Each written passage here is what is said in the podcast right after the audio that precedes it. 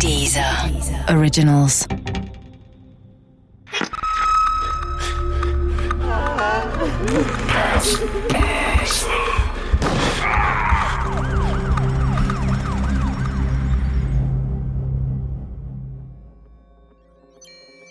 Der Hammermörder. Von Richard Farston. Teil 1 Die Geschichte liegt ja nun schon über 30 Jahre zurück. Aber für mich ist es immer noch, als wäre es erst gestern passiert. Manchmal wache ich schweißgebadet auf, weil ich den Mann mit dem Vorschlaghammer in meinen Träumen wieder habe vor mir stehen sehen.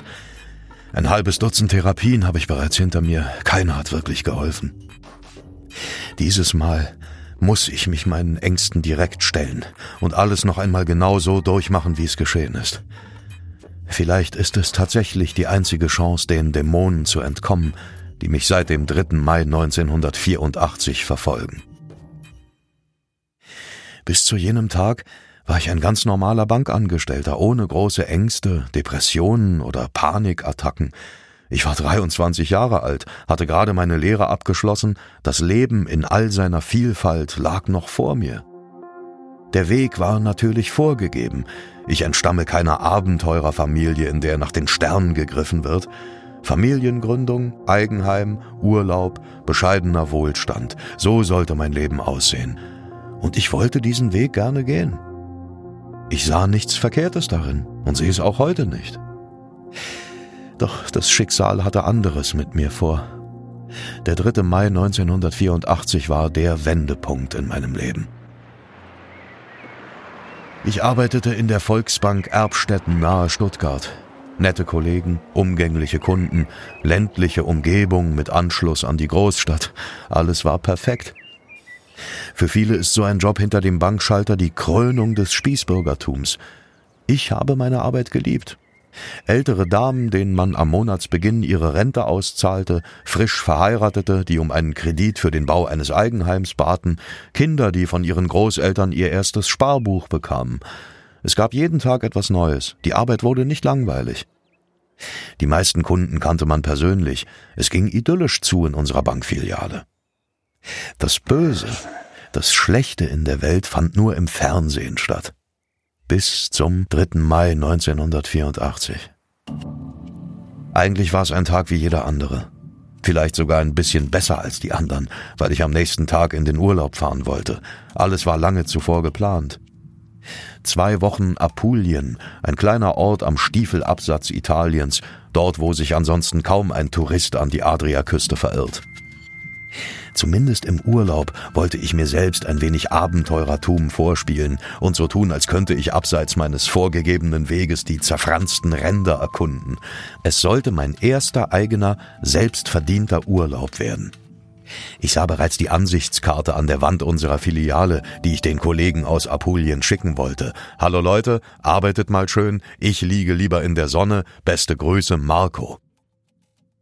So hatte ich mir das vorgestellt. Aber es kam anders. Gegen halb eins war ich alleine im Schalterraum, die Kollegen hatten sich in die Mittagspause verabschiedet. Plötzlich hielt ein weißer BMW mit Aschaffenburger Kennzeichen vor unserer Filiale, und dann ging alles sehr schnell. Ein maskierter Mann in einem dunkelblauen Anzug stürmte in die Bank, in seinen Händen schwang er einen großen Vorschlaghammer. Er musste gar nicht Überfall oder irgendeinen anderen Unsinn rufen, es war ja sofort klar, was hier vor sich ging. Ich löste geistesgegenwärtig den stillen Alarm aus, schloss den Geldschrank und flüchtete in einen Nebenraum. Das lief alles ganz automatisch ab, so wie ich es in der Ausbildung gelernt hatte. Als die Tür hinter mir ins Schloss fiel, hörte ich bereits das Glas bersten. Mit dem Vorschlaghammer drosch der Maskierte auf die Sicherheitsglasscheibe ein, die den Kassenraum von den Kunden trennte. In diesem Moment hatte ich Todesangst. Mir war vollkommen bewusst, dass die dünne Pressspanntür, hinter der ich mich versteckt hatte, den Hammerschlägen nicht standhalten würde. Meine Muskeln spannten sich an, gleichzeitig zitterte ich. Wie man mit der Angst bei einem Überfall umgehen sollte, hatte ich in der Ausbildung nicht gelernt. Statt einer lustigen Ansichtskarte sah ich in meiner Fantasie nun eine Todesanzeige an der Wand unserer Filiale hängen. Das klingt makaber, aber es war so. Aus dem Kassenraum drangen Schritte, knirschende Glassplitter und hektische Geräusche, die ich nicht zuordnen konnte, an mein Ohr. Dann, nach einer Ewigkeit, die wahrscheinlich nicht länger als drei Minuten dauerte, war es plötzlich totenstill. Der Maskierte mit dem Vorschlaghammer musste die Filiale wieder verlassen haben, doch ich war nicht fähig, mich zu bewegen. Ich kauerte hinter der Pressspanntür und zählte bis 50 und fing wieder von vorne an, immer wieder, bis ich die Sirenen der eintreffenden Polizei hörte. Vorsichtig öffnete ich die Tür zum Kassenraum und sah das Chaos, das der Räuber hinterlassen hatte. Überall im Raum lagen kleine und große Glasscherben. Auf dem Schaltertresen glitzerten Blutstropfen. Der Maskierte musste sich beim Überklettern verletzt haben. Später stellte sich heraus, dass er die Tageskasse erbeutet hatte, insgesamt 4800 D-Mark. Dadurch, dass ich den Geldschrank geschlossen hatte, blieb der Bank ein größerer Verlust erspart. Ein halbes Jahr danach bekam ich ein Dankesschreiben aus der Vorstandsetage, allerdings waren die Unterschriften gedruckt. Die Polizei stellte mir natürlich Fragen, aber es ging ja alles so schnell. Ein richtig guter Zeuge war ich wahrscheinlich nicht. Ich beschrieb den Täter als schlanken Mann zwischen 30 und 40 Jahren. Sein seltsam watschelnder Gang war mir aufgefallen, und ich glaubte unter der Maske glattes blondes Haar gesehen zu haben. Das alles gab ich zu Protokoll. Ein anderer Zeuge, der den Mann mit dem Vorschlaghammer aus dem Auto hatte aussteigen sehen, äußerte sich ähnlich. Aber wir beide lagen damit nicht ganz richtig. Das bestätigte später auch Fred Breinersdorfer.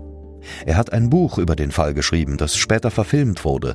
Ihn habe ich kontaktiert, um alle Hintergründe in Erfahrung zu bringen. Er hat einen ganz markanten schwarzen Vollbart und den hat er mit Leukoplast abgeklebt bei dem einen Banküberfall und hatte eine blonde Perücke auf, worauf dann natürlich das Phantombild völlig anders aussah und man bei der Herstellung des Phantombilds nicht genau nachgefragt hat, als dann zwei Zeugen gleich aussagten, da hing ihm aber was im Gesicht dem Mann. Der ist ja mit so einer Sturmhaube rein und da ist ihm dann die Sturmhaube verrutscht.